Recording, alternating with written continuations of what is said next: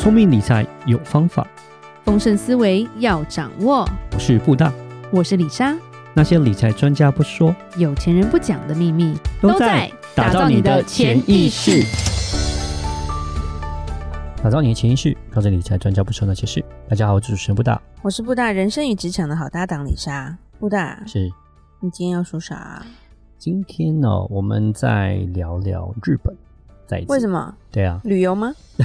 当然不是旅游，我可以哦，我可以。嗯，对，因为主要来讲就是日本的，我们讲市场是非常的火热了这一阵子。然后呢，再加上说我们上次呃稍微介绍一下日本市场的状况，但其实有一些 Q&A，因为就会有些投资人讲说，哇，现在日本市场已经这么火热，已经到了一个高点，那我现在投资 OK 吗？对不对？然后日币贬值这么低，可是如果假设它哪一天增值了，会不会对股市有些影响啊？什么之类的，就是大家会有一些问题。那很希望说，哎，我们可不可以把这些问题把它给厘清这样子？然后同时，其实我们元大在七月份的时候，他会募集一款日本的基金，而不是 ETF，是日本的基金。我就顺便也介绍一下这个日本基金的特色，然后跟我之前介绍日本 ETF 稍微讲一下他们的不同点，他们的特色在哪边？那给大家介绍一下，让大家了解一下这样。嗯，不是日本旅游。日本旅游刚回来，理查就可以讲很多啊。去哪吃？嗯，怎么玩？是。好，那我们先聊一个问题好了。其实第一个是日币会不会有可能还是继续在低档的情况，会不会增值还是怎么样子？日本股市来讲是比较特别一点哈，因为我在上一集有提到，日股呢基本上它是日币弱的时候，日股会比较强，相对于跟台股是不一样。台股是台币强的时候，台股就会强。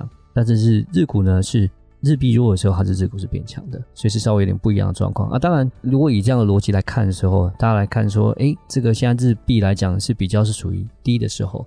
诶，那如果日币增值的时候，那会不会哇，日股就趋弱啦？会不会股价就下跌？这时候我去买的时候。会不会就等于就又套在高点这样子？我们现在看到是说，日本的央行来讲，现在还是处于一个宽松的政策，因为它在这个三十年的这个情况，因为他们已经失落三十年，然后一直持续一个通货紧缩的一个状况，好不容易呈现了一个通货膨胀，然后它的日本的经济才开始复苏，所以呃，我们现在看到是六月份来讲，他们新的这个中央银行的行长赤田和南，他还是没有想说要做控制，所以我们看到是说。他应该还是在这个短期、中期，应该还是会持续走一个低档盘整的一个趋势，这样子应该比较不会说那么快的调整，让日币升值。是。然后第二个是说，这稍微特别一点，主要是讲这个基金的特色。OK，因为这个元大的基金呢，它是台币计价的。OK，它并不是日币计价的，所以不用买日币。嗯，所以不用做兑换。那当然，诶，客户就可能就会问说，那假设台币会不会增值啊，或是说台币贬值？在这个汇率这个方面，会不会影响到这个基金的净值？嗯，OK，那我可以回答就是说，因为台币跟日币来讲，哈，它的走势是比较是相关性的，就是可能日币升，台币可能就升；日币贬，台币就贬，这比较是相关性的，跟美金是不一样的。因为像如果你注意是美国，其实有几档所谓的 ETF 或是基金，他们是可以用美元去投资日本，但是呢，如果你有做。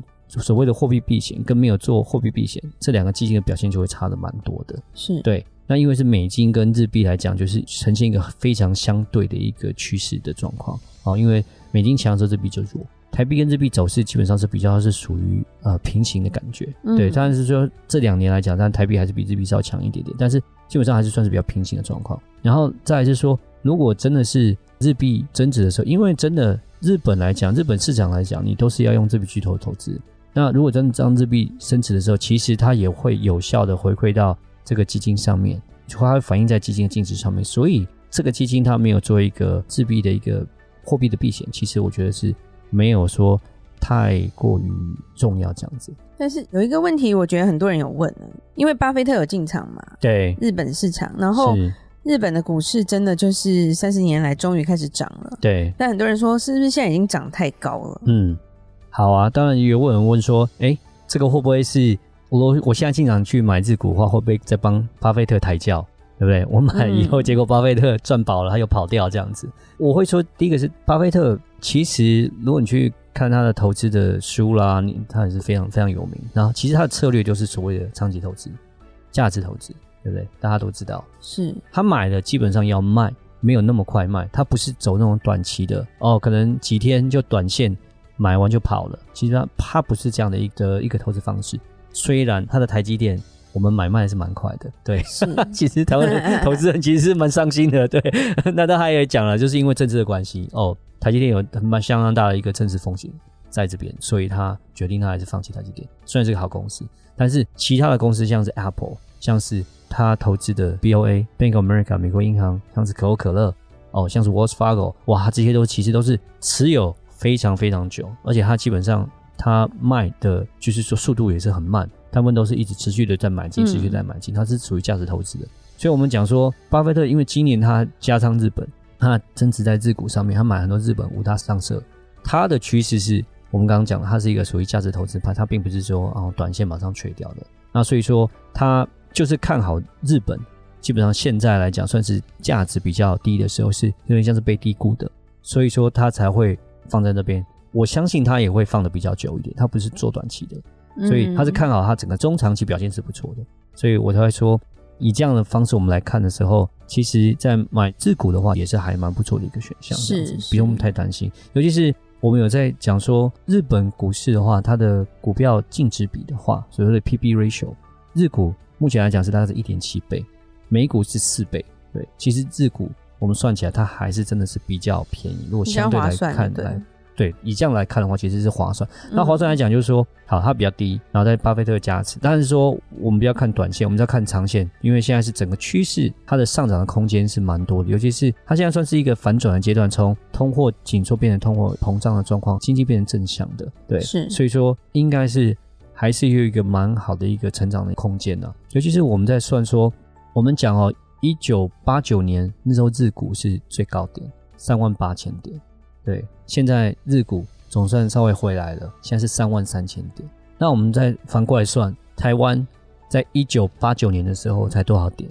对啊，台湾一九八九年的时候可两三千点，现在才多少？现在已经是万万八退回到现在已经又到万七。对不对？股票是一个直线增长的状况。一九八九年的时候，你知道 S&P 500多少吗？才三百多点，现在是四千四百点了。对，四千三百多点，太过分。所以，如果你一个那时候应该买的健康一个持续的增长的状况的话，其实是股票是一直往上涨的嘛。很多大家都是在讲股票是往上涨。那当然，我会讲说，日本现在开始回到一个健康状况，放长期它一定是往上走的，对啊。所以我在讲说，哦，你现在。会不会是个高点？嗯，我是觉得应该是还好。就是如果是假设它真的恢复到一个健康状况的话，应该还是会持续的往上走，还有空间就是了。对，还是有空间的。哦，所以并不是帮巴菲特抬轿。对对对对对对对，是的，跟他一起走，一起赚的感觉。是的，是的。嗯，那还有什么样的问题？我觉得，譬如说。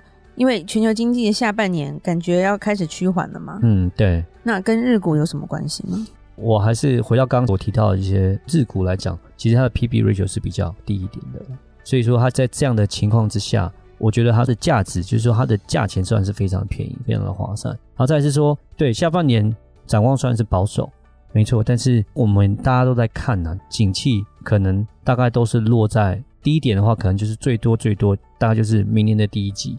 差不多就会到谷底，嗯，对，库存大部分都差不多销完了。讲实话，股票是一个先行指标，你会发现说，大概都是可以找个半年预期的这个状况。那为什么现在经济还没有完全回温，还是有些库存的问题，还是有通货膨胀的问题？对，嗯、央行在紧缩，那为什么股票已经涨？其实都是在反映，因为大家对于预期知道说明年是一个不错的一个年，成长、获利各个方面都会大幅的增加。就会开始前进到这个市场里面，所以我们讲的是说，当我们看到是低点是在明年的大概是第一季最低最低可能就在那边，那之后就会反转。那当然我们讲的是说之后应该可能当然还是会有一些波动，有一些不确定性，但是这一段景气循环过了之后，后续我觉得还是可以看涨的这样子。其实大家对日本还是有点信心啦，嗯，因为它已经三十年很惨了。当然我们还在转过来是说，因为日本跟美国来讲就是算是一个合作的一个关系，然后。也因为这样的关系，中美你知道关系不好，所以他就打压中国，那当然就会相对去挺日本。然后再来是呃，因为日币贬值的关系，其实我们对日本来讲的东西，我们的一个印象就是日本东西是不错，品质很好，都很精致、很漂亮，对不对？可是呢，日本东西可能比较贵，对不对？不会，现在不会。但是现在因为我们讲日币贬值，那再加上这些外资投入到日本股市里面，其实他们获利都不错。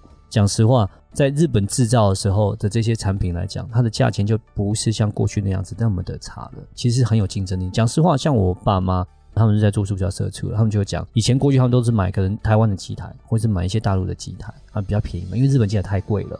虽然知道日本机台比较好，品质棒，但是就是觉得成本的考量，我还是不要买。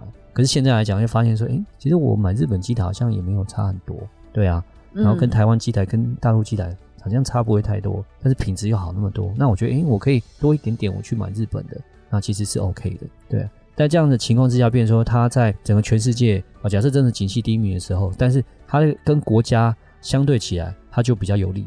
对，像它跟中国比起来，它就会比较有利。这样子，对，对他可能就受到这一波经济影响，就会相对起来会比较小一些。嗯，而且观光业对他来说也很重要了，嗯、他也终于开始有观光客进去了，嗯，而且是非常多的观光客。那我这边我们再稍微再介绍一下，就是说元大发行这一档日本基金呢，啊，跟日本一般 ETF 有什么不同呢？好，那我们先讲一下基金的部分。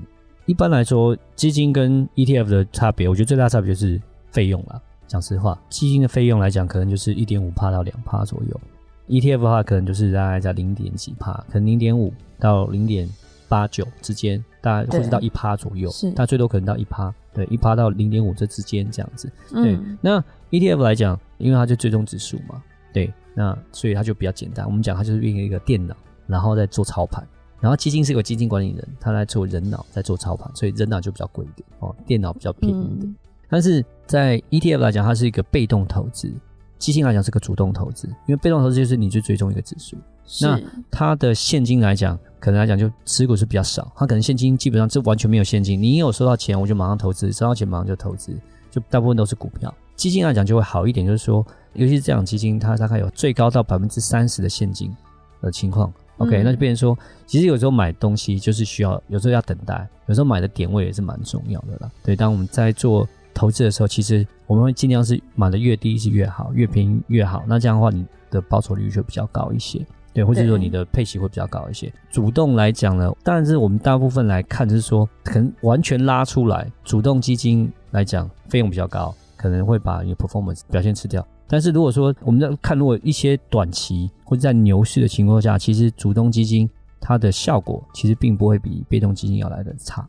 对，嗯，尤其是像台湾好了，台积电其实占权占的比重非常大，对，对不对？那很多人就说，那我干脆就不要买指数，我就直接买台积电，你的报酬其实是会胜过指数，这是没错的。